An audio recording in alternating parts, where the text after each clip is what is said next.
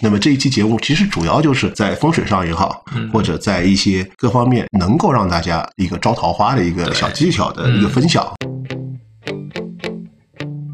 能催桃花啊，而且能催一夜情桃花。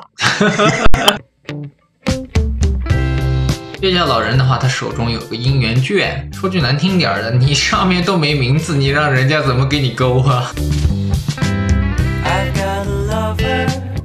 哎呀，拜了那么多月老，还是没给我牵个红线，是不是月老拿我的红线去织优裤去了.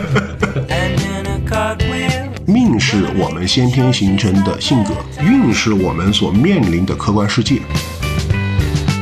五行铺子卖的是玄学魅力，这是一档玄学科普的播客节目。五鸡和喵喵道人在节目里，大家一起用易学的眼光为民俗生活。大家好，我是五金。大家好，我是喵喵道人。我们节目一开始呢，还是我们的一个新环节，就是解读我们听友的来搞。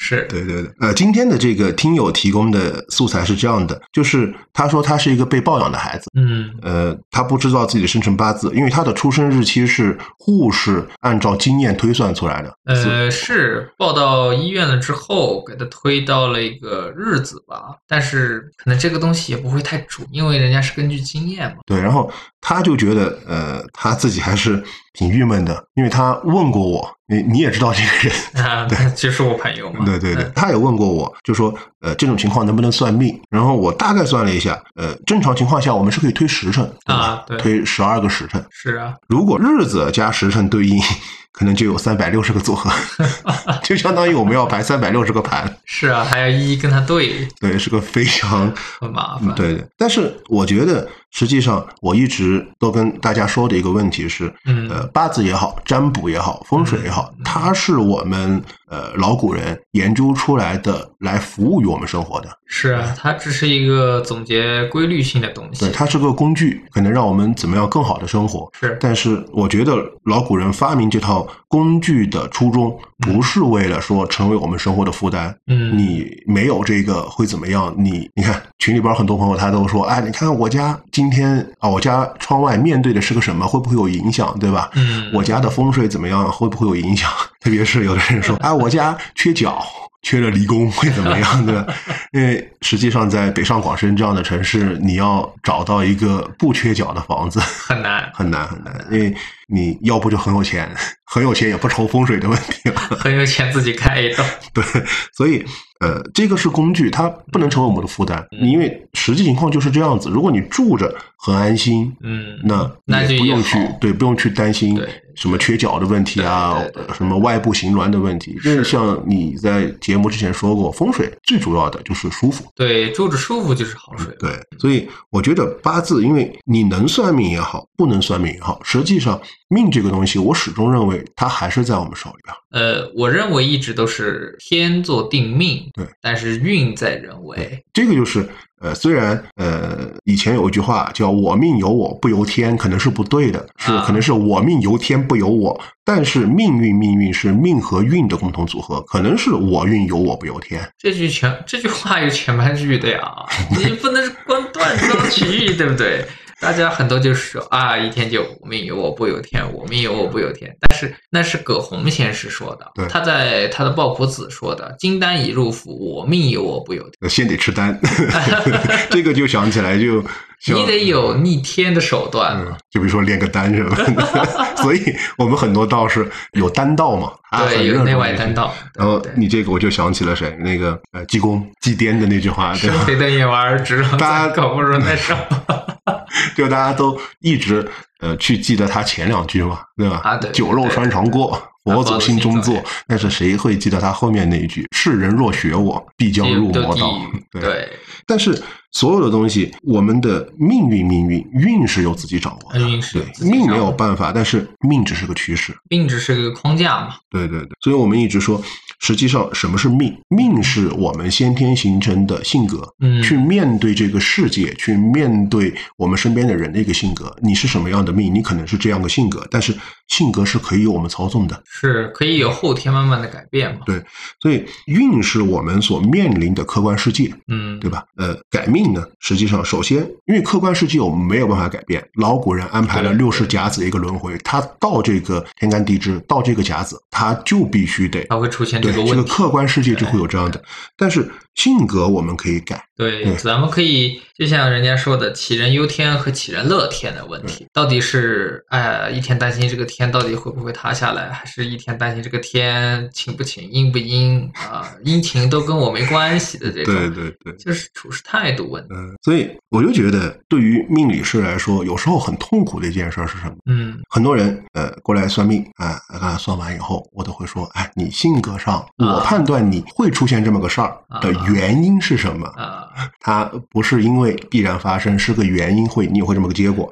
那我建议你在性格上，如果发生这样的事儿，你怎么样去做？就像我前两天批这个八字，他前面也找人批，因为他相信嘛，他信这个东西，他就给人批。那个人批他说他正财源没有，所以不适合自主创业。嗯但是其实这个观点，呃，结论是对的，期间不对。我给他解释的是这样的，因为他是这种土命，然后又带七煞，嗯。又出劫财，这种人的话，呃，后面又有个食神，他考虑的事情有很多很多。就内心很矛盾，实际上对，然后二个他也不长财，为什么？他出劫财，他自己对钱的概念就小，所以不是说财运出不出来的问题，而是因为他的各种行为、各种行为啊、各种角度啊，导致他不能去开自主创业的问题。对，然后其实你说这个，我就在反思一个问题。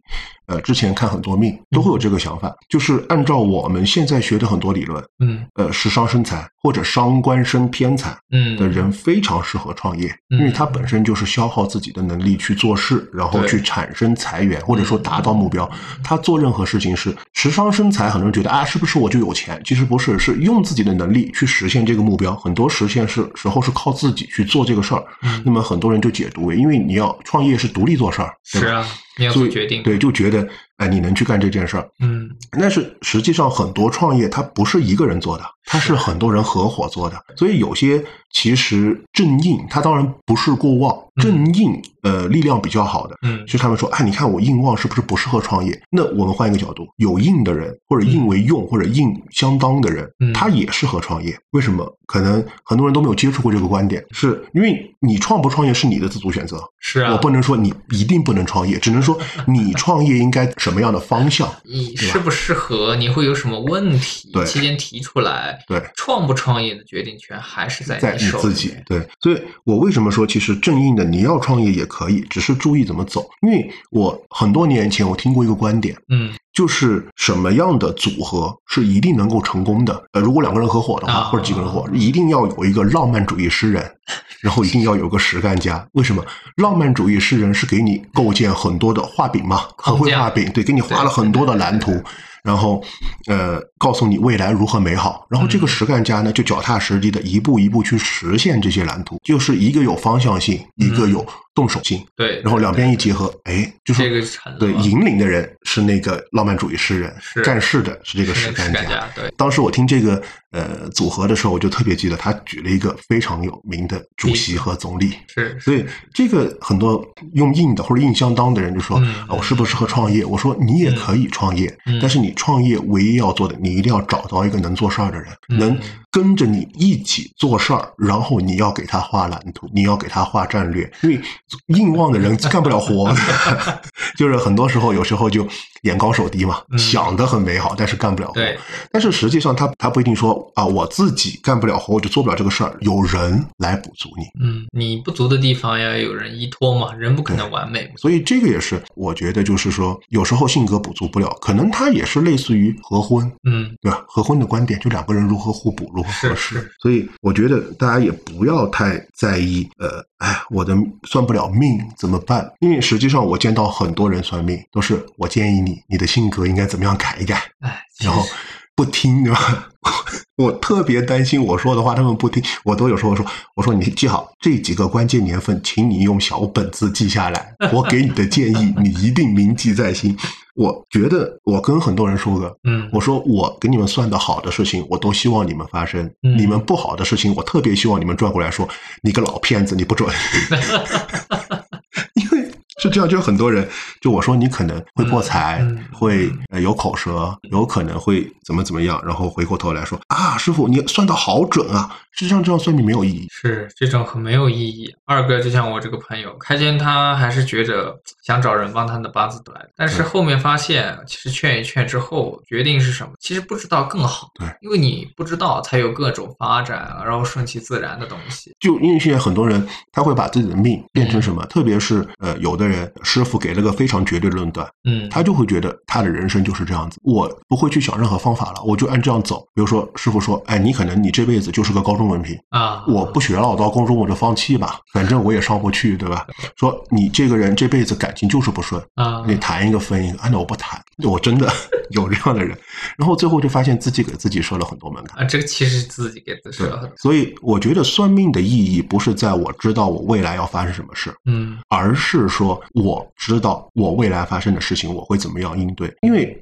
呃，在这个方面，就是呃，有人提过一个这么样一个理论，嗯，就是也许我们会做很多让我们很后悔的事情，是是因为我们站在现在的认知上去看以前，对你站在现在的高度上，你看以前，你对会是错误的。对，会觉得我以前很多决定是错的，但是实际上，再把你的认知、你的世界、你的脑子里边所想的东西推回到以前那个时候，你一样会做同样的决定，因为你的认知、你的眼光、你的高度，对，因为环境对。还是那种。你就只会做那个决定。实际上，但是我们现在站在这儿去看嗯未来，嗯，我们其实上会知道我们做什么决定会不好，因为过去的事情不能改，但是未来事对对情能改。人家也说了嘛，心理学说不要内耗，随时就拿一个自己做过的事情，觉得有错，想来复去，想来覆去，其实是在内耗精神。对，那一样啊，我们去太纠结和注重我们还没有发生的事情，嗯，也是一种内耗。其实内耗。所以我就特别记得我在呃看到的十六个字，嗯很好，就叫物来顺应，未来不迎，当时不杂，过往不恋。嗯，就是你现在来的任何事情，它都是必然会发生的，嗯你没有办法去阻止它的发生。嗯，所以来了，我们用平常心去对待对待它对，也不要觉得啊，我接受不了了，我怎么样？它必然会发生，但是你看他的态度不同，他的事情的结果一定不同。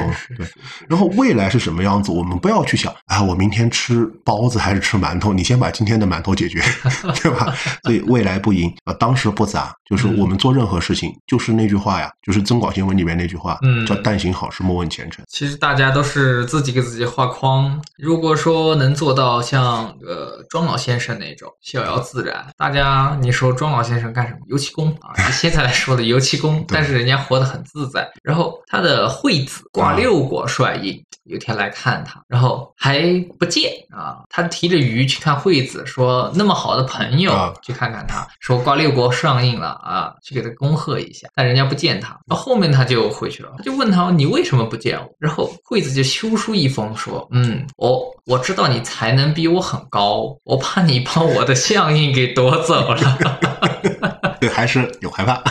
对，庄老先生也就很开心的写出一封啊，吾乃凤凰，因碧泉落梧桐，何至于实属之言？对，我很高高在上，你觉得那个东西是你的必宝，六国相印，你是六国的宰相，但是其实在我眼里面，我就觉得它就是老鼠。你觉得很好，我觉得我都不屑于去吃它。然后我就想起来，这个就类似于什么？这个世界是什么样，是取决于你眼中的你是什么样，你是什么样的人，就看到什么样的世界因。为庄老先生也说过一句话：我们没有办法，但是我们能改变自己。对吧？其实这个也是我们修行的意义对对，啊。我们第一个分享是相对比较正常的，不太灵异的，主要是之前有很多朋友说有点过于灵异了，不敢听。那么我们就有点比较正常的嗯 去过渡一下正常的。那第二个就有一点了，因为第二个是同一个听友，也是你朋友，嗯呃，他跟我说的是，他从小呢是被一个像黑影的人一样抱大的，嗯然后呃就一直长大。结婚以后嘛，她怀了孩子，嗯就怀孕五到六个月的时间的有一个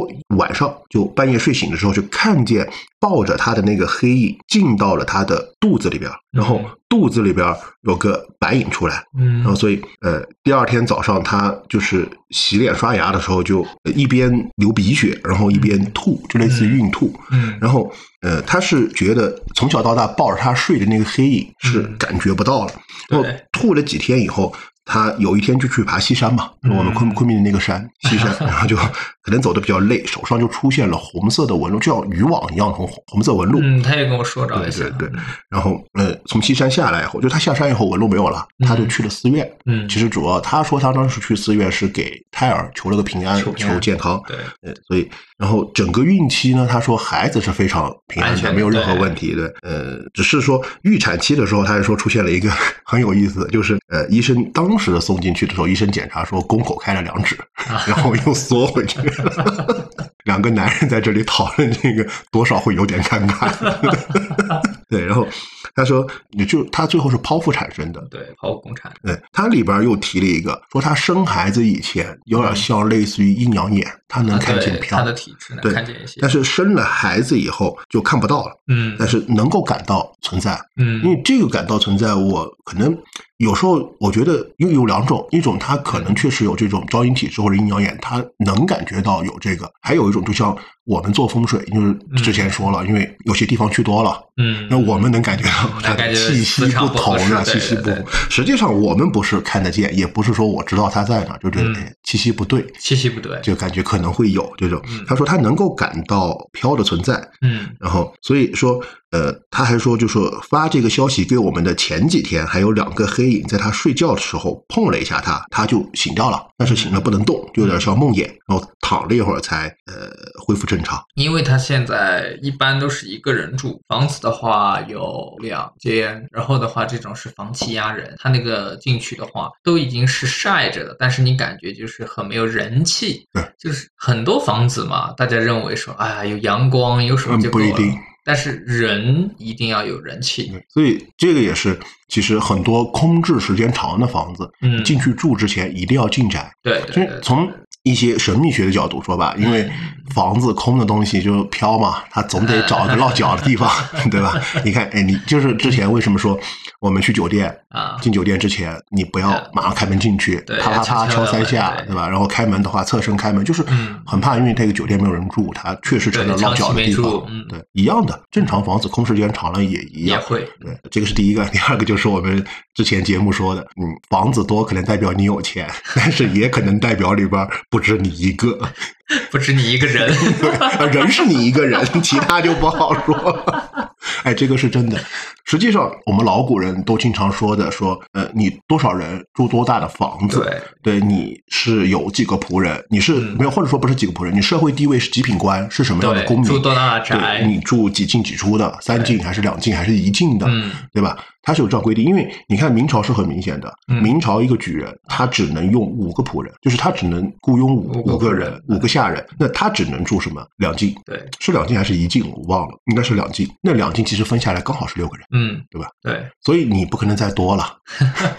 就正常这个搭配，就是说你不会有空的房子。嗯，对，都是不要有空的房子，不管说神秘学还是说什么，更理解为房气压人气。那当然，从科学的角度来讲，其实你房房子空的多了，它嗯气流容易乱。对对你太空，它这个阴沉啊，对，或者是霉啊，这晦气要重。你而且你自己打扫也累，哎 你叫个家政也贵。挺 对，这个是房气逼人。那像他什么黑影这个问题，它黑影这个问题是因为她的体质比较特殊，她嗯她总共有三个闺蜜，连上她四个人，这四个人体质都特殊，我看不是一群人不进一家门。我就想起一个，就是人以类聚，物以群分。所以他以前也跟我说过，但是他也不敢说嘛，因为怕大家说出来说你可能是什么疯子、神经有毛病。对对对，他就是觉得，因为我有这个身份之后，他就觉得啊，可以跟我说说。我说了之后，我其实就说，因为你体质特殊，可能受到有些特殊照顾，那也导致你的命运也是如此。所以他现在就是很乐观、很看得开，那一切就是顺利。如果说他换一个心情去看待这件事儿的话，那可能这个人的一生是很跌宕。对，就是很多人的命运还是由你的心态决定。嗯，对，这《了凡四训》呃，大家呃可能一直读，就是大家都解读，只解读了一个东西，嗯，就说我去做善事可以改命可以改命。但是《了凡四训》里边还是其实真正正最大的核心叫自我修行。其实就像空谷禅师说的，比如了凡去到那儿，然后嗯那是心死一了，就是人莫过于心死。对，然后空谷禅师在那空坐一日，他也陪空谷禅师空坐一。空谷禅师还觉得他是一个有修行的人，然后就问 他他只是心死而已。对他只是心死了而已。然后空谷禅师还调侃他说：“哦，原来只是一个死人。对，就是我们之前聊到一个，就是说起床外应，”嗯，其实它也不是什么很神秘学的东西。对对，因为我很记得，呃，西方心理学嗯有一个实验，具体名字我忘了，是叫什么效应，然后是拍过电影的，嗯也拍过相关的一些宣传，就说你早上起来，嗯如果心情不好，比如说你跟媳妇儿吵架了，嗯，或者斥责了孩子，嗯，然后你这一天都会有各种问题，因为你看事的角度不同，就不。同了。对嗯，然后你今天心情如果好，就看什么都可以，对对，其实这个什么我们说的早上起来你心情好，你就一天运势很好。然后其实它不是一个什么神秘学的东西，是给你阳光和正能量。对对对，人人一定要积极向上嘛。对，因为这个东西它是能够得到反馈的。嗯，就比如说，呃，我早上起来我去买早点，我跟嗯。早点铺的大姐或者大哥啊。说，哎，谢谢，他回报我一个谢谢，我心情就会很好，对就会对哎人人的态度非常友善，然后对啊另外一个人也会很好，因为我用一个友善的态度、阳光态度去嗯。对别人，别人也会用这个态度来对我。对，因为大家的生活不可能有太多的变化，有时候一尘不染，但是有些很细微的一些小的善意啊，或者一些小的很好的东西改变了之后，人在那一天的一些决定都会很开心。所以，像我们听友这种呃比较明显的特殊体质，或者叫招阴体质吧，呃，改善最好的方法就是自我阳光，对对，积极乐观观起来。对，但是这个黑影，不是他说从小被黑影抱着长大，然后怀孕的时候嗯腹中的白影出来，黑影进去，然后我就想到一个场景：狸猫换太子。但是他这个孩子，我告诉你很奇怪，嗯，他这个孩子从小没人教他，但是这个孩子他死，我都不知道莫名，就是这个孩子生在云南，但是他是不吃不吃野生菌的，然后他是不吃带刺的、带骨头的一切能伤害他的东西。就是他，我问过他爷爷，他从小跟爷爷长大嘛，他爷爷说没教过，这些知识都没跟他说过，但是他就很没有没有大人跟孩子说过吃菌会中毒，对，那他不吃。但是他不吃，然后鱼他也不吃，为什么？有刺。问他为什么有刺，他说会卡着我。哦，这个其实是个蛮神秘的东西。啊，对，对，其实这个反而，呃，我们从反向论证一个东西，嗯。就叫前世今生是真的可能存在的。对这个东西呢，可以说咱们先打一个问号或者双引号，因为这个东西只是说支持大家去探索一些未来神秘，而不是说非得要依托这些做一些什么诊断呀，或者是医说呀一些东西了。对，这因为这个东西就有个人来问过我说能不能证明轮回？我说可以，但是没有作用。没有意义。对它没有没有意义，你证明出来你能做什么？前面的已经是过去，对后面的还没来，先做好今天的。就像你前面说的，今天的馒头还是今天啃的。对吧？这个就是很多人也说我要看前世今生，对吧？特别看前世，嗯，前世没有意义，因为你看了有什么作用？对啊，你最多好了嘛，沾沾自喜。哎呀，我以前当官儿的，哎呀，好，我以前是以前好吗？对，看不好了。还有一个什么落差感？你以前是富可敌国的人，你以前就是挥金如土啊，家里边什么，你的钱啊都放了，拴钱的绳子都断了，有什么用？又不是我现在的，除非你上辈子有先见之明，挖个地方埋了点给你知，道在哪儿，对吧？所以这个的意义，我觉得确实不大。不大，去证明不大，因为我觉得不管是科学也好，玄学也好，嗯我们只去证明有意义的东西，对，对吧？因为人要积极向上嘛，你不能做无用功。其实科学现在它也一样，它不会去证明无用的东西。呃，有时候我反思过，为什么我们的传统文化嗯或者说易经会让人觉得不如科学，嗯或者说会让人觉得这些东西不好。嗯可能是我们太过于追求一个什么东西，叫无用的探索。就我们去探索鬼神的存在，我们去探索前世的存在。你知道有鬼有神，你能怎么办？嗯，除了敬畏没有办法。对呀、你能怎么办？就是我通过科学，我知道了第一宇宙运动定律，嗯，我就可以用它去制造东西，对吧？对用它可以去改善生活。嗯我知道有鬼神，我除了敬畏，我能干嘛？我知道了前世，我除了前世以前不好，我就觉得哎，现在蛮好，上 上辈子修了福的。如果前世很好，就觉得哎呀，上辈子干了什么坏事，为什么现在不好？之外有什么作用？没有。嗯但是实际上这件事情能够证明一个东西，就是世界上有很多是我们认知之外的东西，我们不能理解的。就可能，嗯，有的人他可能比我们要敏感，嗯，或者说感触要更多。就说我们人生肖未出法，对吧？眼耳鼻舌身意，其实就像人家说的，女性的第六感要比男性要更强。，就是佛家说的眼耳鼻舌身意六十，嗯，每个人都有，但是有的人会强烈，有的人会不强烈。就是我经常说的，有的人我们不要去笑他怕疼，因为我们的可能痛感神经深浅不一样。嗯，有的对于我们来说就像小针扎一下，同样的一个一个伤害，对于别人来说可能就是小针扎一下。对，对于痛感神经浅的人来说，就可能会像刀砍了一样的疼，所以不能说啊你怎么这么 这么怕疼？对这么怕疼，怎么样很正常嗯。那其实我们身边也会有很多人，可能在意识意感方面会更敏感，他会感受到外界的气流的不同。对，就像我有一个朋友，他是他也不修行，嗯但是他有一点特殊，后面他是什么？他可以闻到人身上的一种特殊味道，就是你是一个修行人，或者是一个好人，或者修行很可以的人，你身上会有香气，这他是我们承认的，对嗯。但是如果你的心思是坏的，你这个人不好，他会闻到一股臭味，他可以以这个来断一个人的机善。对，所以每个人的呃六十不一样，所以他对于世界的认知的敏感程度就不一样。所以我觉得，呃，我们也在节目当中，呃，跟听友朋友们说，嗯我们不要觉得我们身边那些有时候会疑神疑鬼的人，嗯他们是怪人或者怎么样，只是他们可能感觉的世界跟我们不一样，他们感知的深浅不一样。呃，每个人只要不去伤害他人，嗯，他做的所有的事情都是，我觉得都是对的，都是可以接受的。像老君爷说的嘛，若天生一眼一耳而单手单脚之人，是否合于天道？老君爷答曰：合也。为什么？因为老天能给他生出来，就是合于天对。，这个就是存在即合理。对，所以我们也不要有时候，因为呃，在和很多听友沟通的时候，他们也有这个顾虑，说啊，嗯你看我说这个，他们会不会觉得我神神叨叨的，很奇怪，对吧？会不会觉得 其实不一定，因为我们每个人感受的世界不同，啊每个人我们每个看到的人眼中的世界不同。对，那我们这一期的听友故事分享就到这里，嗯那么接下来就进入我们 这一期的主题，前半个小时听故事。还给他铺垫一下。对，铺垫一下。对我们为什么这一期的主题是什么？就是可能再过一个月，嗯，就是七夕了。对，但是我们这一期的七夕节目是提前了一个月发的。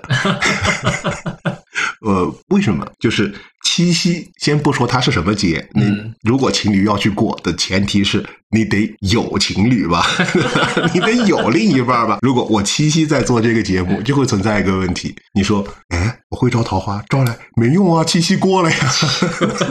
所以我们就提前一个月把节目录好。那么这一期节目其实主要就是。呃，在风水上也好，嗯或者在一些各方面一些能够让大家一个招桃花的一个小技巧的一个嗯分享，对，那你用了这个月实施的这些小技巧，能够招到，对吧？桃花才有人陪你过七夕。这个你不能说，哎，我明天七夕，我今天招个桃花，过不了。那你这还不如上大街上抓一个。那就不是说呃有个伴侣过七夕，那就是在闲鱼上能够看到的出租自己陪你吃饭逛街，两百块钱租一天是吧？大家也不用着这两个月赶快苦钱，攒够两百块钱，三百两百块租一个，租个漂亮点儿的。多出一百。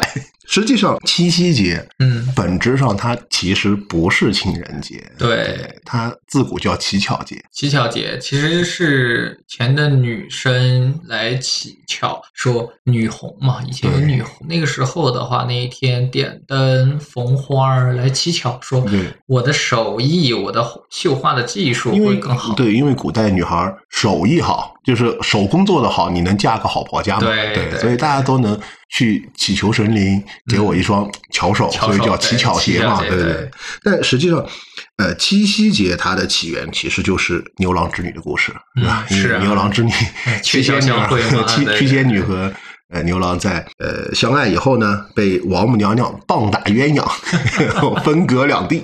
每年的七月七号，有喜鹊搭一个鹊桥，然后鹊桥相会。我觉得可能是因为牛郎和织女的相会，让七夕节有了什么？有了情人节的一点定意味。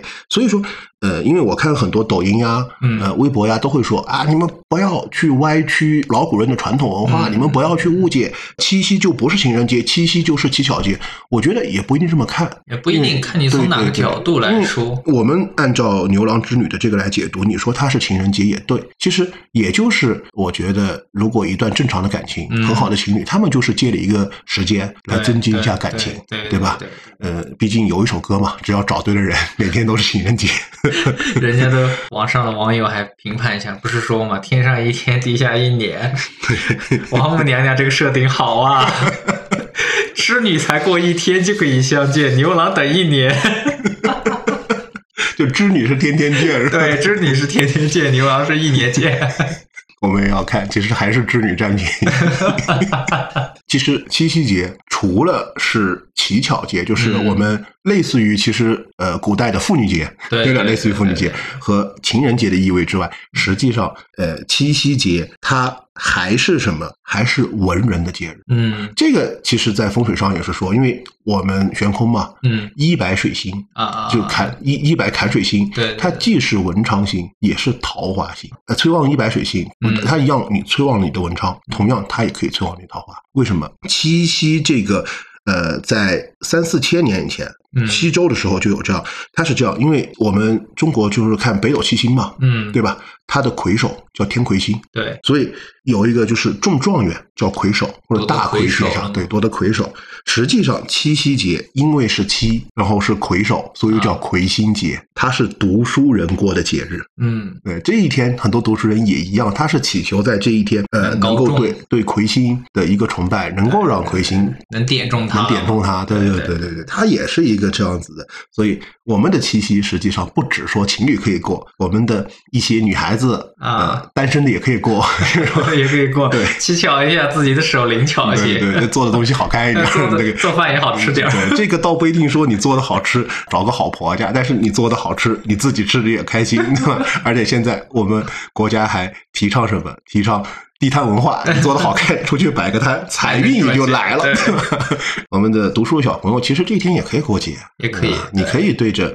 呃，我们的北北斗七星进行一个礼拜啊礼拜对，对能够让自己也相当于一个拜了一个文昌嘛，对对对对，实际上七这个数字在中国的文化当中也也是个很特殊的。对，七它代表了女，就是女子。嗯因为你看，在《皇帝素问》当中就有这么一句话嘛，叫“男不过近八八，女不过近七七”。对呃，他的意思就是说，男子是以八岁为一个周期，对女子是以七岁为一个周期。最明显的是什么？是叫女子七七来经血。就正常一般都是女生是十四岁开始来月经，啊，它是刚好是两个七嘛，叫女子七七来经血。所以古人才认为十四岁的女人可以出阁的原因也在这里。因为正常，呃，从我们现代医学的角度来看嘛，嗯女孩子来月经，她就是能够有生育功能了，对吧？所以其实很多女孩子在十四岁及笄以后，嗯对，吧？她就可以出嫁了。出嫁对呃，十四岁对女孩来说也是个非常重要的，她及笄了就可以，她可以嫁人了对，所以她也是一个期的呃这样一个循环。所以七在这里边，它为什么是七夕节？它也代表了什么？它也代表了女生。女生七这个对对，所以说七巧节它是一个女生的节日，在中国很多文化上它是能够解释的。是能这个解释的，因为就像说的嘛，以前说的这个十四二七十四它是女子的，二八一十六它是男子的，所以就可以一个是出阁，一个是婚嫁，对，他们都可以了。这个所以也就是说，为什么七跟女性要贴切一些，就因为七这个数字了吧，在《黄帝内经》里面其实也就代表了女性。女性对，所以七巧这一天，它之所以说七巧，嗯，呃，是因为七是女的，对吧？对巧就是说，其实这个我跟很很多人也聊说，中国人为什么叫妻子啊？这跟这个也是有关系，有关系。对，而且七实际上在玄学，也不是玄学，在术数或者中国的文化本质，嗯或者说文化核心当中，七这个数字要比任何数字都可能要重要，因为七是艺术，是变数。对，在道家七也是官数，对七七之官嘛。对，你看，比如说像呃《周易》就有了嘛，反复其道，七日来复，嗯，就七天就变了这个东西。所以说，我们现在呃，就是正常嗯呃，我们记录，比如说头七，嗯比如说二七、三七到七七四十九对天。你看，第一个首先七天是一个生魂的轮回，嗯，然后七个七天就四十九天，它是整一个大的轮回，叫魂魄丰满、魂魄圆满了。这个也是我们对七的认知。也是一个七的人。然后回归到一个东西，东西方的文化实际上它本质是唯一的，嗯是一致的，因为七在西方当中也是个非常重要的数字。是因为据我所知吧，星期天，也就是所谓的他们的礼拜天。对，嗯，因为传说了嘛，嗯这个上帝造人用了一天，造什么造什么造万物用了一天，他总共造这个世界是用了六天，六天，所以有一天休息叫礼拜日，对礼拜然后他们对要做礼拜了嘛？对是来做礼拜，所以总共是七天。像你看我们的的中国的呃传统里边，女娲造人用了七天，啊，对，对，释迦牟尼在菩提树下作画是七天得道升天，嗯，都是七。所以其实呃七夕这个日子也是蛮特蛮特别的，蛮特别的殊。而且你看。呃，我们刚刚聊了，它不仅适用于我们的情侣，适用于我们的女生，然后适用于我们的读书的人。然后原来我在节目当中也说，拜文昌对对于有的有个班儿上的人，相当于拜财神。对对对对，仕途也有身孕，对，是是，对你对你的工作也有帮助，你工作好了，你的工资就高了。对哎你看，就相当于适合拜财运这一天，适合情侣，对吧？适合女生能够拜一拜，有点巧手；适合小孩子拜学业，哇，这一天真的很好，很很诡异的。对，但是其实很多人可能他对于七夕啊，他还是在意一个桃花。嗯，嗯，毕竟现在无论从商业角度还是从很多人的正常认知，都是觉得七夕嘛，就是七夕对情人节。情人节，中国式情人节，因为他这个呃，一到情人节，很多人想着我要招桃花。因为你看那个《诗经》上有这么一句话吧，叫“桃之夭夭，灼灼其华”，对吧？嗯就觉得桃花是个非常好的。对。但是桃花这个东西嘛，其实理解成人缘要更合适一些吧。其实桃花它本来就不是感情，因为中国古代没有感情，中国古代只有婚姻。呃，中国古代是这感情这个东西是很不能提上明面的。所以谁还在家明目张胆的招桃花？因为古人是父母之言，媒妁之礼，三书六礼结亲。对，这个东西呢，你说不像现在自由恋爱，还能什么你跟我谈合不合适，我跟你谈合不合适？那个时候就是父母看对了，门当户对了就合适。了。对对对，所以你看，很多人原来也说一个说啊，你看这个就是明清时期礼法最重的时候才不能自由恋爱，我们中国古代也有自由恋爱。其实从周朝开始就有一句话，周礼上就要就叫什么媒妁之言，和合二姓。你要结婚，你是需要有媒妁来做媒的。哪怕说你两家是青梅竹马，从小认识一样的，也也要请媒婆去下聘。所以古代没有什么桃花就代表是你的哎感情来了，嗯其实更多的是人缘。人缘桃花、嗯桃花好的人，他可能就是说周围人缘很好，左右逢迎，嗯对然后也懂得为人处事。之前我们在节目当中也聊过这个问题，嗯就大家老想着我招桃花招桃花，有时候我说哎你这个月桃花运好，没有啊，没有异性跟我说话呀、我说你这个月跟同事关系不错吧，蛮好的。我说对啊，这个月桃花好啊。因为大家的理解还是桃花就是谈恋爱。对，不是桃花，其实是一种可能是与人相处的气场，所以说这个才呃，在很多人当中传着这么样一个东西，嗯，就是说你桃花好的时候，不要去追星，因为追星费你的桃花。因为人家的高高在上，你也追不着。其实你相当于其实是消耗你的自我的人缘人缘关系气场，对对对，因为你要去跟着他跑。然后对。比如说，你想，对于我们来说，中国古代有一个非常重一个重要的一个事情叫接贵，就是去见贵人，啊。它是占了很大一个运气的。你看我们六爻去占接贵的卦，嗯。那一般来说都是赤爻极其旺相，然后官鬼极其旺相的，你可能去见到贵人。对于我们普通人来说，明星就你追的那个你的爱豆，可能是非常高高在上的那个对，你要花多少的人缘关系，你才能接受 我觉得这有道理，对你浪费桃花去追星，最后不一定得到好回报。对对。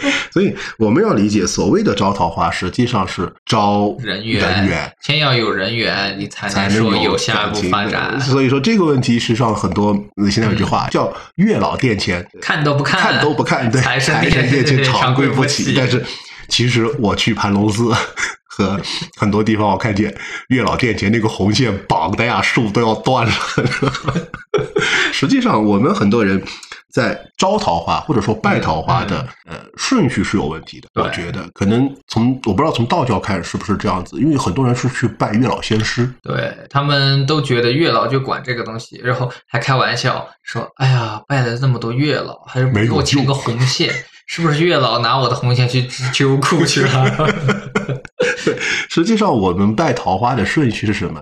是先拜桃花娘娘，？”对，先拜桃花娘娘，让她赐你个良缘，对，然后你才能说求月老仙师给你们千里姻缘一线牵，有个绑定。对你不能一来就让人家那月老仙师也抓抓头说：“嗯，绑谁？这个绳子我得往哪套？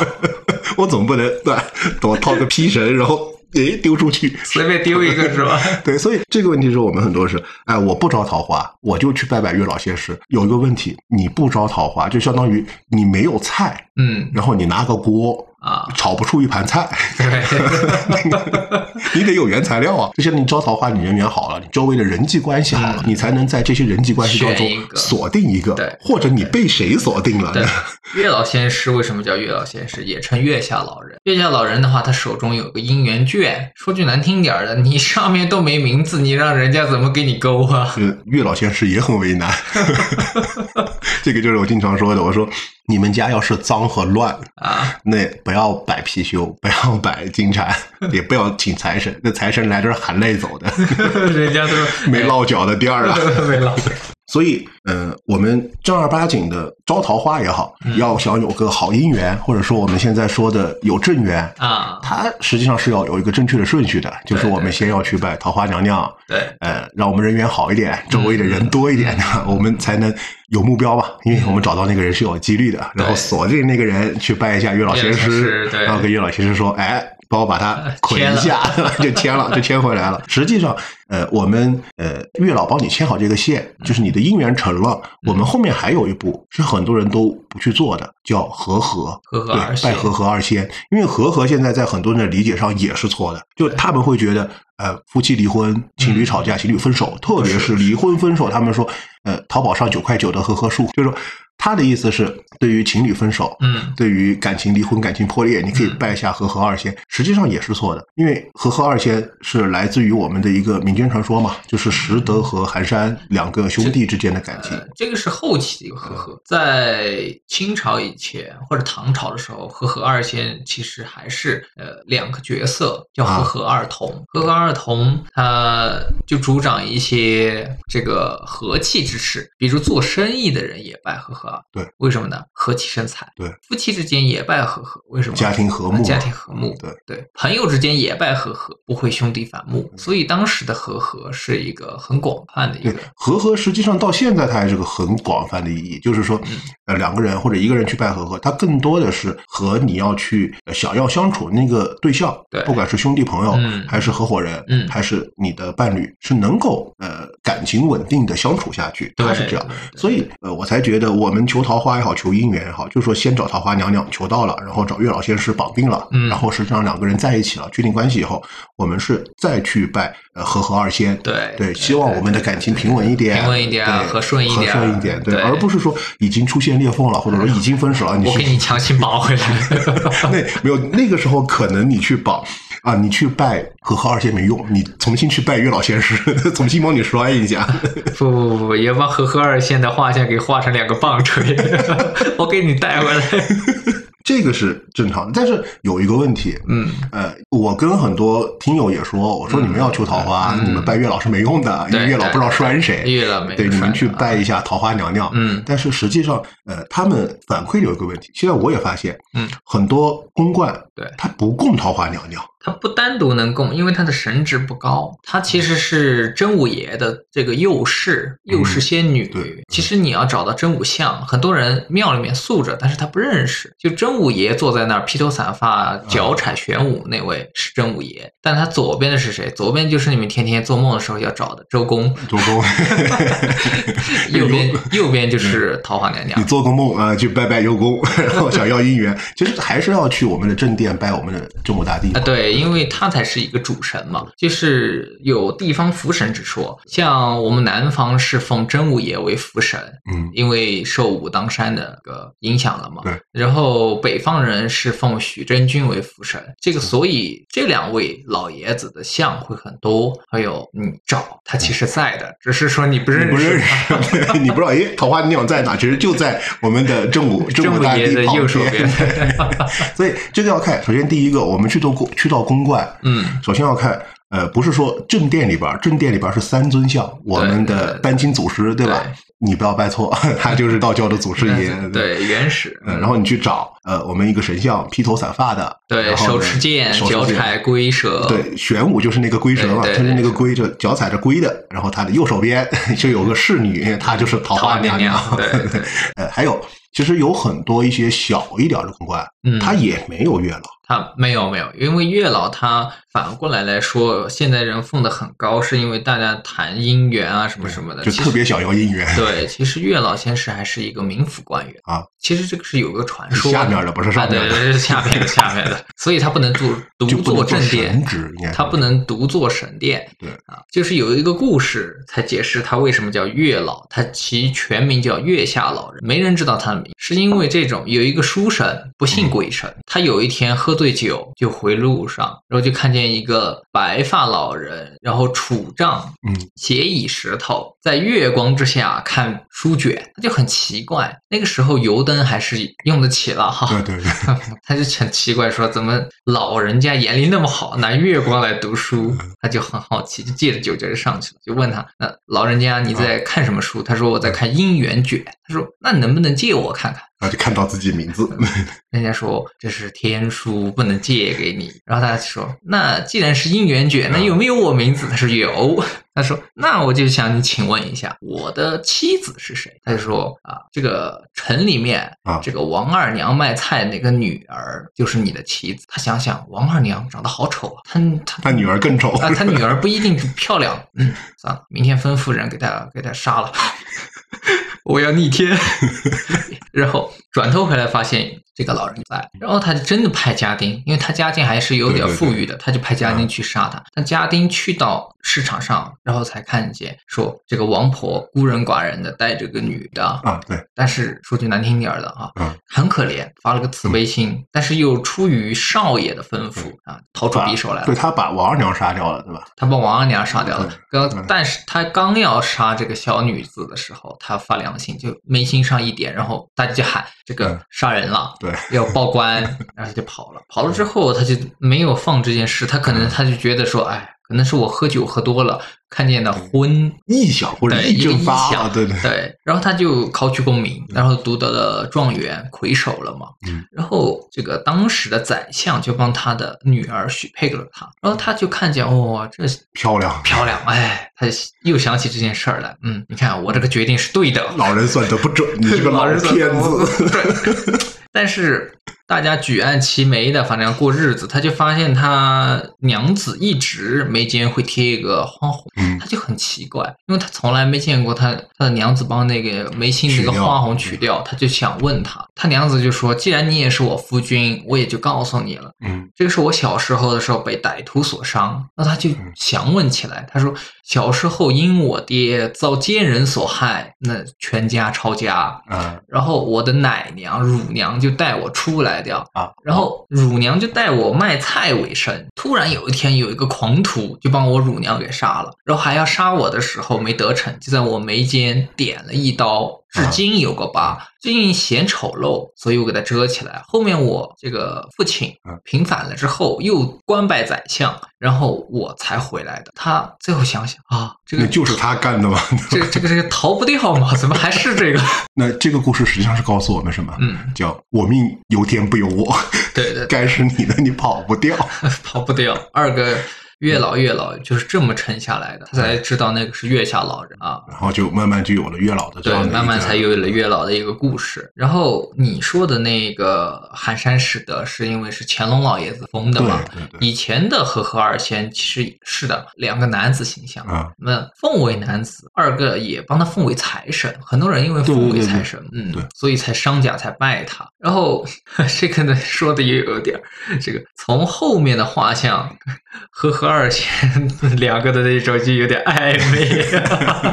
本身寒山拾得的故事就很奇怪，先是拾得和寒山同时喜欢上一个姑娘嘛，嗯嗯然后姑娘就芳心许给了拾得，对吧？啊然后寒山，呃，出家去了就心灰意冷，出家了。然后拾得一知道，哎，那这姑娘我也不要了，我也出家，随她而去。所以同性之间是真爱呀、那这个节目已经聊得很开了。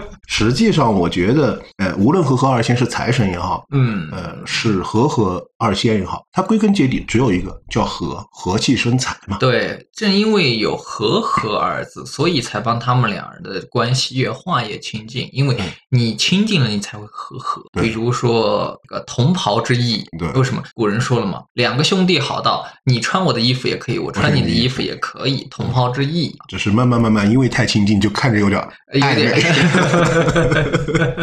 对，那还有一个，其实很多道观，嗯和合二仙也不好找。对对对对，也很多人，这个很多人跟我说说，因为那个大一点的公观，甚至嗯因为我们中国有很多寺庙，它是儒释道三教合一嘛，对三教并呃，去寺庙里边，它也有月老殿，有你可以拜。嗯那好多人说说啊，我拜桃花娘娘，我去哪拜？哦，刚刚说了，我们到公观里边嗯找找我们的真武大帝，他右边那个侍女，你可以拜然后呃，大一点的寺庙，大一点公观都会有月老殿。对，和合二仙是真的不好找。真的不好找，因为和合二仙当任的职位太多了，又是财神，又是和合，有时候还当门神。对，呃，有 因为和合嘛，左右门嘛，刚好一个。就是他可能不是门神，他可能是说，哎，象征着这一家安定团团结，对，刚好一团和左边贴一个，右边贴一个。对，实际上还有就是说，这里如果大家在的地方比较偏，嗯或者说呃当地的公馆或者寺庙找不到月老仙师，嗯找不到桃花娘娘，找不到和合二仙，但是我又想拜拜姻缘，呃，这是有小技巧的，啊，对，对去拜拜土地公公、土地奶奶，对对，因为本来是只有一个福德正神，嗯那是总土地，对然后又有五百里一个土地之说，然后但是呢，中国人又风行阴阳和合，那有阳不行，还得有个阴哎，对，有个土地奶奶，这种的话，他掌管五百里的所有人的事情，对，比如你家生孩子了，他就要记录；你家去世人了，他也要记录；你家嫁娶婚丧，他也要记录。所以求他老人家也可以，也可以，对嗯。他什么事都要管，对就很像我们现在的什么社区，有什有什么事儿找社区呃，地方上的。地方上的，对，所以这个问题，而且还有一个，有时候我还会跟朋友说，我说，嗯。哎，你真的要去单独去拜桃花娘娘和嗯。月老仙师，嗯。还要去拜和合二仙。有点繁琐了，嗯你直接就拜土地公公了。为什么叫县官不如县管？对对对，他就在你家门口，你的事儿好办。但是你这个败了嘛，人家次次也就是你这个呃这个五百里片语范围内对。如果你想找外边的，那就是得找那就没办法桃花了娘娘。对，那其实这里刚刚我们说了，对吧？嗯我们在神仙体系下应该怎么招桃花？对但是实际上我们也要明确一个东西，嗯，招桃花是有利弊的。啊肯定有利弊。因为很多人他特别喜欢说，哎，我的正缘什么时候来？嗯我的正桃花什么时候来？嗯会不会招到烂桃花？不确定。真不确定，因为一切的东西，说句难听点儿的，事儿无对错，对，全凭人。这个正，所谓的正，只是你觉得你跟这个人合适，那就是你的正缘。但你跟人这个人不合适，但是又冒出很多的，那就是烂桃花。烂桃花，对这个中国本来自古也没有正缘的说法，中国讲的是嗯良缘，讲的是合适良，缘讲的是匹配，或者讲的是互补的因为。古人就曾看下来，就说没有天下合适。就像我给人家举个例子，中国有十四亿人口，咱们分一半七亿，啊哈，你你想在七七里边找一个，找一个，你这磕头碰着天了吧？这个买七星彩一百倍都不一定。这个实际上招桃花是要说的这个问题，嗯就是像有时候招呃，我们催文昌嗯也会存在一个问题，你催了，嗯然后我我文昌我也忘了。嗯，那不一定你有功名，可能是你工作忙。对，这群里边是有实力的，催了个文昌，加了一个月的班儿。对，任何事情它没有对错，对，但是对于人来说呢，人是有主观意志的，嗯，对吧？所以因为有了主观，他就会衡量利弊。对，对有对错，所以我们招了桃花，嗯不代表说你招桃花你一定会碰到那个正缘，也有可能会，但是也有可能是烂桃花。对这个是我们要决定去招桃花的一个一个决定决定的先决一个条件要考虑到。对其实也是一样的，你要招财，嗯你财来，大家也要考虑个问题，这个还有正财、偏财、劫财背不背得住，招个劫财身弱身弱不担财。对，哎真的有的身弱的人，你招财来可能是因财之祸，很正常。我见过很多八字，他身弱本来就不担财，财多则生病，对，财去人安康我。也我也认识有的人是这样子，也是身弱不担财。嗯他一开始嗯呃，那个命理师傅说什么，你要存点钱，嗯，然后他会生气，他只要钱到一个数字上，就莫名其妙会出事儿，然后这个钱多出来的钱就会花掉。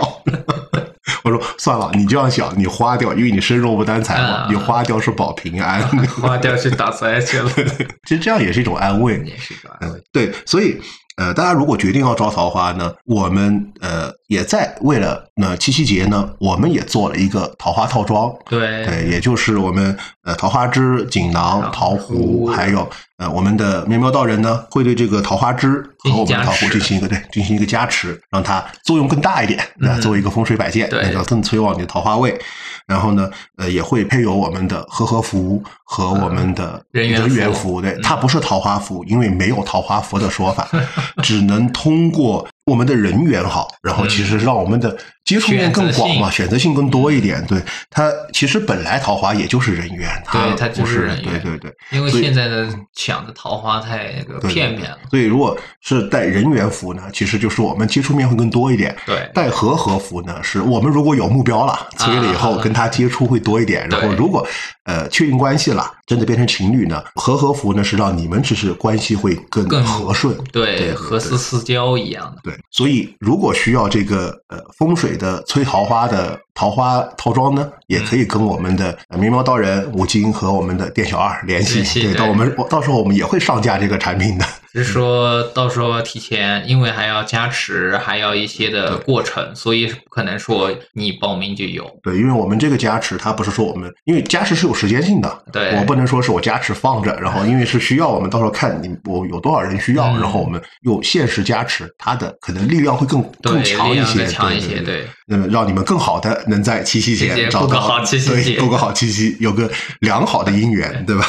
那这个桃花套装应该放在哪？实际上就是风水上的问题，啊怎么找桃花位的问题。对，对，这个又要看，因为我和喵喵道人，实际上我们俩学的风水派别派派别不一样。嗯对，我们俩也是很难得的不同的风水派别 在一起，不吵架，很很很平和的去讨论。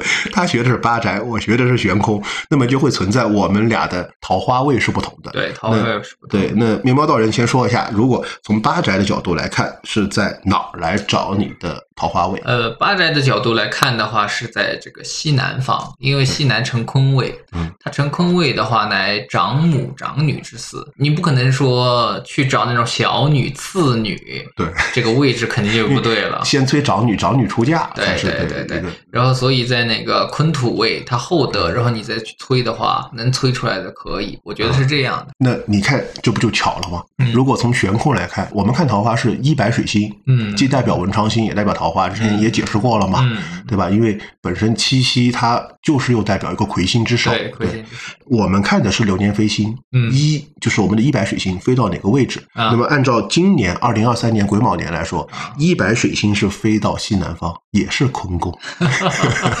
对，这这个就是我们的风水有了一个很融洽的一个融合。对，所以大家如果拿到这个桃花套装呢，嗯也就可以把指南针打开，然后找一下自己家的那个西南方嗯，如果呃有两个问，就是说呃，如果我和明喵道人的呃，两个如果位置不同，嗯其实也没有什么矛盾。其实因为大家看的不一样，对，就是第一个，你信哪边，你可以用哪边。嗯然后这个是第一个，第二个呢，就是两个，如果是两个方位，那嗯可能有一个方不方便摆，比如说是卫生间，对吧？是厨房，你总不能拆了厨房摆桃花，对吧？对就可以找一个不是的。对对，那呃，第三个呢，就是什么？其实两个来说，你觉得哪边方便放哪边，对，对哪或者说哪边都可以。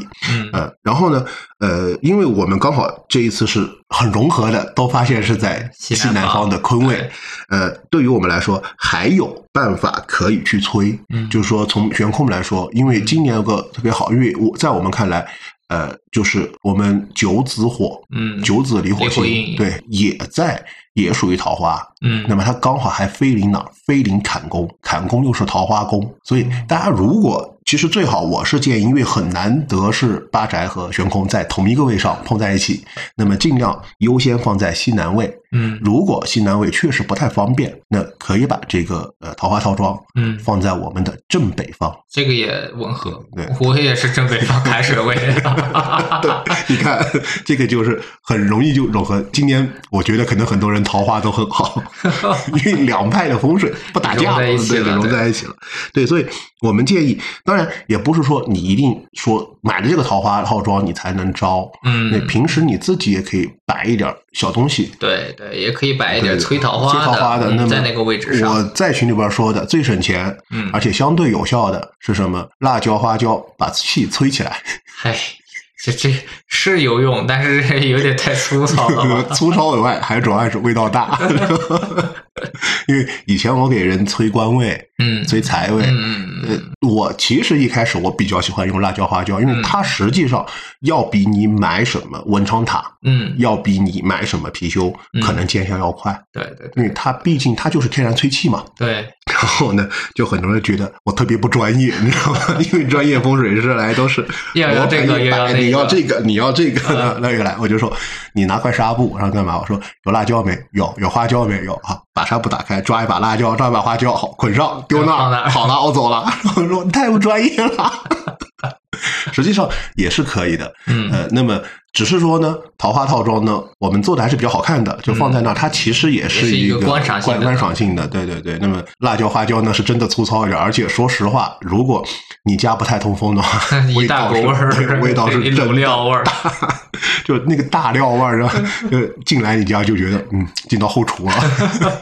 那么，如果嗯 从八宅派的呃角度来看，嗯，那有没有一些比较简便的催桃花的一些方法？呃，也有，比如你看一个人的卧室，对不对？它嗯是有一个床头柜，床头柜的话，其实你就可以放一些吉利之物。中国人都讲吉利嘛，比如一对鸳鸯啊，取意象嘛，对吧？会取意象啊，或者是取一些比较这种红色的小玩偶啊、小饰品啊，常放于床头左边，它也是一个嗯对对。催旺的一个。其实就是我们很多呃农村嗯还有古代都是嗯。为了说赶快就是结婚嘛，嗯。就会什么用红色的床单，嗯，缝一些鸳鸯的被套、鸳鸯的床单，其实它取一个意象，对对对。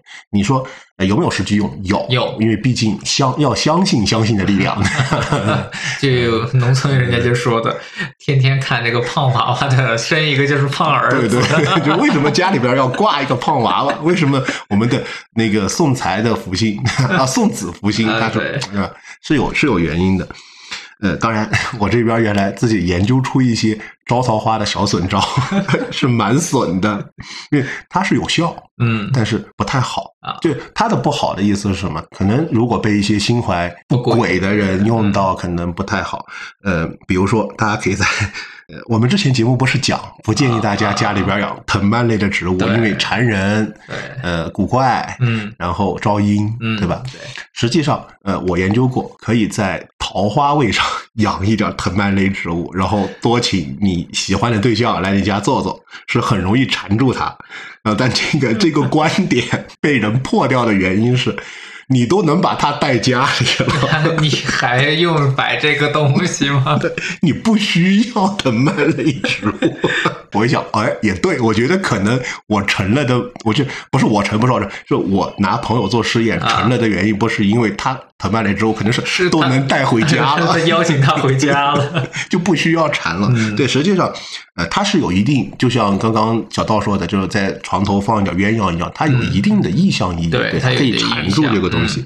然后，呃，还有一些，呃，是我用过，它能催什么？他能催桃花啊，而且能催一夜情桃花，是真的。因为我拿我拿我朋友试过，嗯，所有的故事开头就说我有一个朋友，难言之隐是我有一个朋友，对，我拿朋友试过一个东西，呃，这个效果就是嗯，他呃，只要有一段时间，嗯，去夜场，百分之八十都是不用回家的，啊。都可以去酒店。啊原理是什么？就是我们风水上有一个叫催丁，啊，对吧？催生孩对子，对对对对，就是要催旺我们的天喜宫位嗯和红鸾宫位。为什么天喜主生男，红鸾主生女？但是都要生孩子，对吧生孩子你嗯催丁催动了这两个位子，你生孩子中间是要有个过程的，是要有个动作的，对吧啊？你咱们要的是那个 动作要的是那个动作，对吧？所以你要催动你家的天喜位和红鸾位，就是相当于你这一年你就对吧？你这个动作的可能性就会很大。嗯啊，那天喜位和红鸾位，对不起，我不能说，因为这个确实有一小一点，呃，很容易让一些心怀不轨的人起歹念，你知道吗？现在肯定不会告诉你们天喜位和红鸾位在哪儿，因为我就只能告诉你这个方法，就是说催动天喜，但是不够，因为你催动天喜红鸾位，只是说可能你这方面的欲望会比较嗯强烈一点，嗯嗯或者说容易发生这方面的事儿，嗯但是你一个人做不了啊。当然结婚怎么说，就单身你一个人做不了，对吧？然后呢，呃，按照金锁玉关的方法，就是按照我们玄空也好，八宅也好，嗯所有的宫位，它旺效是吉，嗯对吧？修求是凶，嗯对吧？那按照金锁玉关的说法，我们叫河图先天数，一二三四为生数，嗯嗯，六七八九为成数，嗯那生数要见沙，成数要见水，嗯为吉，嗯对吧？那吉是妄想，凶是修求，嗯，就是相当于我们本来生数要见沙，啊我们让它见水，是不是就修求了？修求就会有些宫位它修求，比如说它修求，比如说就会什么淫乱，对吧？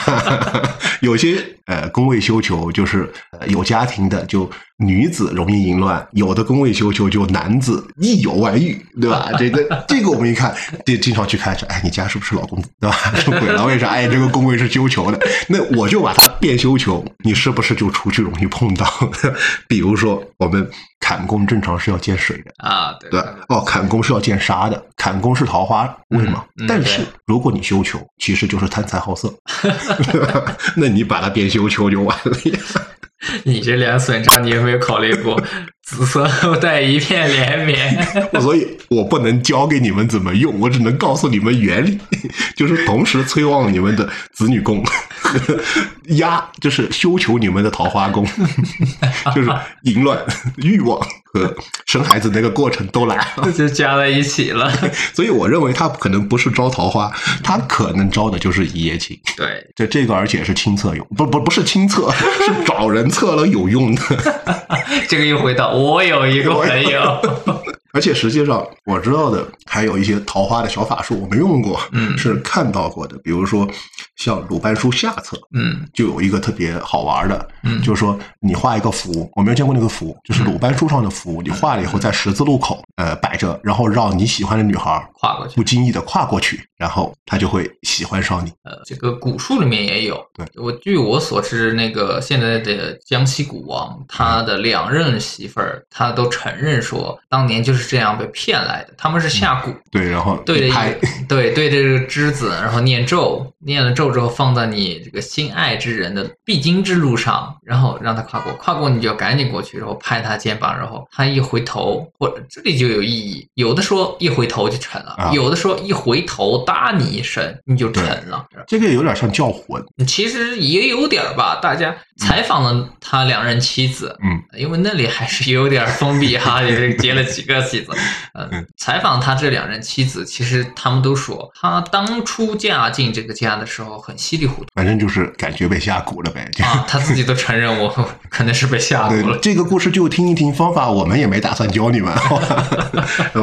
还有一个，因为这个方法是可以说的，还有一个就是招桃，其实不是招桃花，我觉得跟招姻缘，招姻缘就是你已经有锁定目标了。嗯嗯是你去拿一个你喜欢对象的衣服或者围巾，经常穿的，嗯。然后打一个死结，啊，打一个死结，然后拿回来，然后摆在福位上，摆在符上。这个老人也说过嘛，结缘结缘嘛，有些老人就打打疙瘩，对对对，啊这就把它个结缘，对对对，就还打个死疙瘩，然后解不开。解不开解不开。对，然后呃摆在符文上，然后念经，但实际念什么经我也不知道，让念经念七天以后，再把衣服还给他，他只要穿起来就会爱上你。但这个中间跟我说的那个在家里边养藤蔓植物把人缠住一样，你都能拿到他衣服了，这个跟你可以把它带回家 有什么区别？而最关键是你拿到他衣服，你还给他，他还愿意穿。嗯，那这个关系就暧昧了。对对，他本来肯定就愿意了。对对对。但像我知道的，可能是用头发一类的要多一些。那这个呢，也有点损心，所以就听听就好了。听听就好了。这个就是我刚刚跟你说的，怎么着一夜情，我不会教你们，但是我可以告诉你我会。然后再悄悄的说，哎，我们可以谈价格。过分。算了算了，这个东西还是要考虑成负。对，要考虑成负。其实这个东西，实际上这些东西我不想说的，嗯除了考虑我自己，也是考虑大家，因为我不可能保证每个人都我不用。拿它用善的，对，一旦你试了成了，有时候会产真不好，产对可能贪心真不好。对，那当然，除了招桃花以外，嗯，其实很多人也很关心怎么斩斩桃桃花花。这个我就想起来，原来抖音上有一句话，我找了一个女朋友，然后我就把她的烂桃花给斩了，然后三分钟后她打电话给我，跟我分手了。然后这个也是很多啊，我有很多朋友，特别女性，嗯对吧？女性朋友很多就打电话说：“哎，你会不会斩桃花？”我说：“会啊，你来把我老公的桃花斩了吧。” 其实斩桃花我这边很简单，嗯它一样是用到桃花位，嗯，就，但是我先说一下，你们要斩自己的，想孤寡到底没有问题，是你自己的选择，你不要去斩别人的，呃因为这个城府你也背不住，对，呃你可能就相当于祸害了很多人的情缘嘛。对你来说，这个城府真的很大。嗯，因为中国自古有句话叫“宁拆十座庙，不拆一桩对婚不拆一桩婚”。你把人家这个姻缘毁掉，你想一下你要担多少的城府？那、当然，这个也可以说，这个很简单，嗯也用到桃花位。嗯桃花位上放一个尖的东西，剪刀、刀啊之类的，去行破煞嘛。对它自然就把这个气给斩掉了，对吧对桃花就斩掉了。但斩桃花这件事儿吧，嗯你们也要想好，不要随便斩。啊，因为不是说你斩的是什么好桃花和烂桃花，你一斩好烂都斩，这个就跟招是一样的，你招来不代表你一定招正桃花，就好烂都招，好烂都招烂都斩。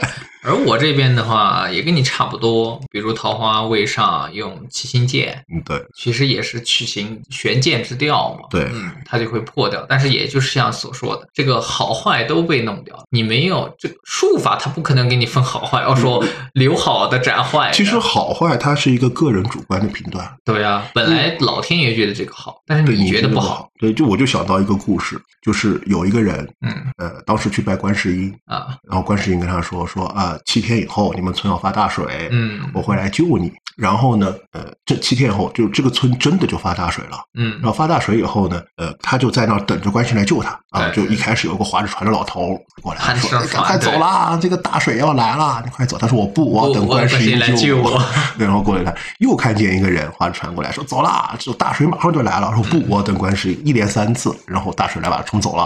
然后他去地府的时候就很不服气嘛，就跟。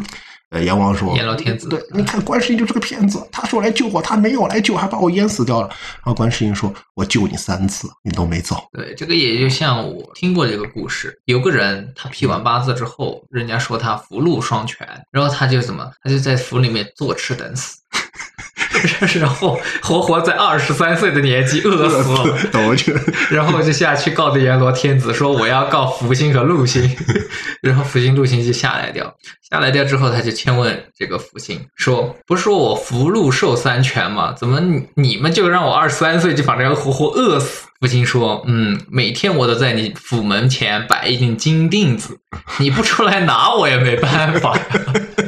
然后我就突然想到抖音上那个，前两天找了先生看八字，先生说可以活到九十九，我下楼噌就跳下去了。这八字谁做走楼梯？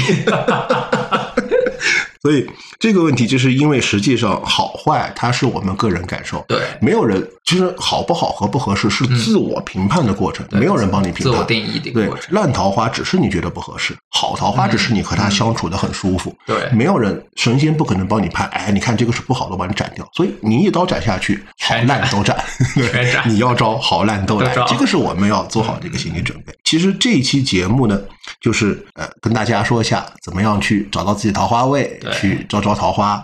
但是实际上不代表你招了桃花，你就有姻缘，你就有感情。桃花招进来这是开始是我们的人缘，我们接触的人多了，才有选择对你才有选择，对吧？那就是焦云生说那句话嘛，你十天半个月不出门，你见到最多的异性就是外卖小哥和快递小哥，你再好的桃花也没有。就还是像我那个故事嘛，活活饿死在府里面。对，所以这个问题，我们所有的东西，呃，要认识人也好，想要姻缘也好，嗯一切都是良好的人际关系和人缘开始。对你出去怼天怼地，那人家也不对你招来的好桃花也没用，因为人家也不跟你玩儿，嗯，对吧？然后你出去高冷，这个也不理，那个也不理，见谁都不理，那也没人跟你玩对，所以招人员来，我们怎么样去主观面对这些人员，也是我们一个好的感情的一个基础。嗯，应该正确的面对它，不能说我偏激的认为这个好哪个坏的。对，其实呃，从命理的角度，没有好坏，只有合适。对，好，那这一期的节目就到这里了，大家拜拜。大家拜拜。金风玉露啊。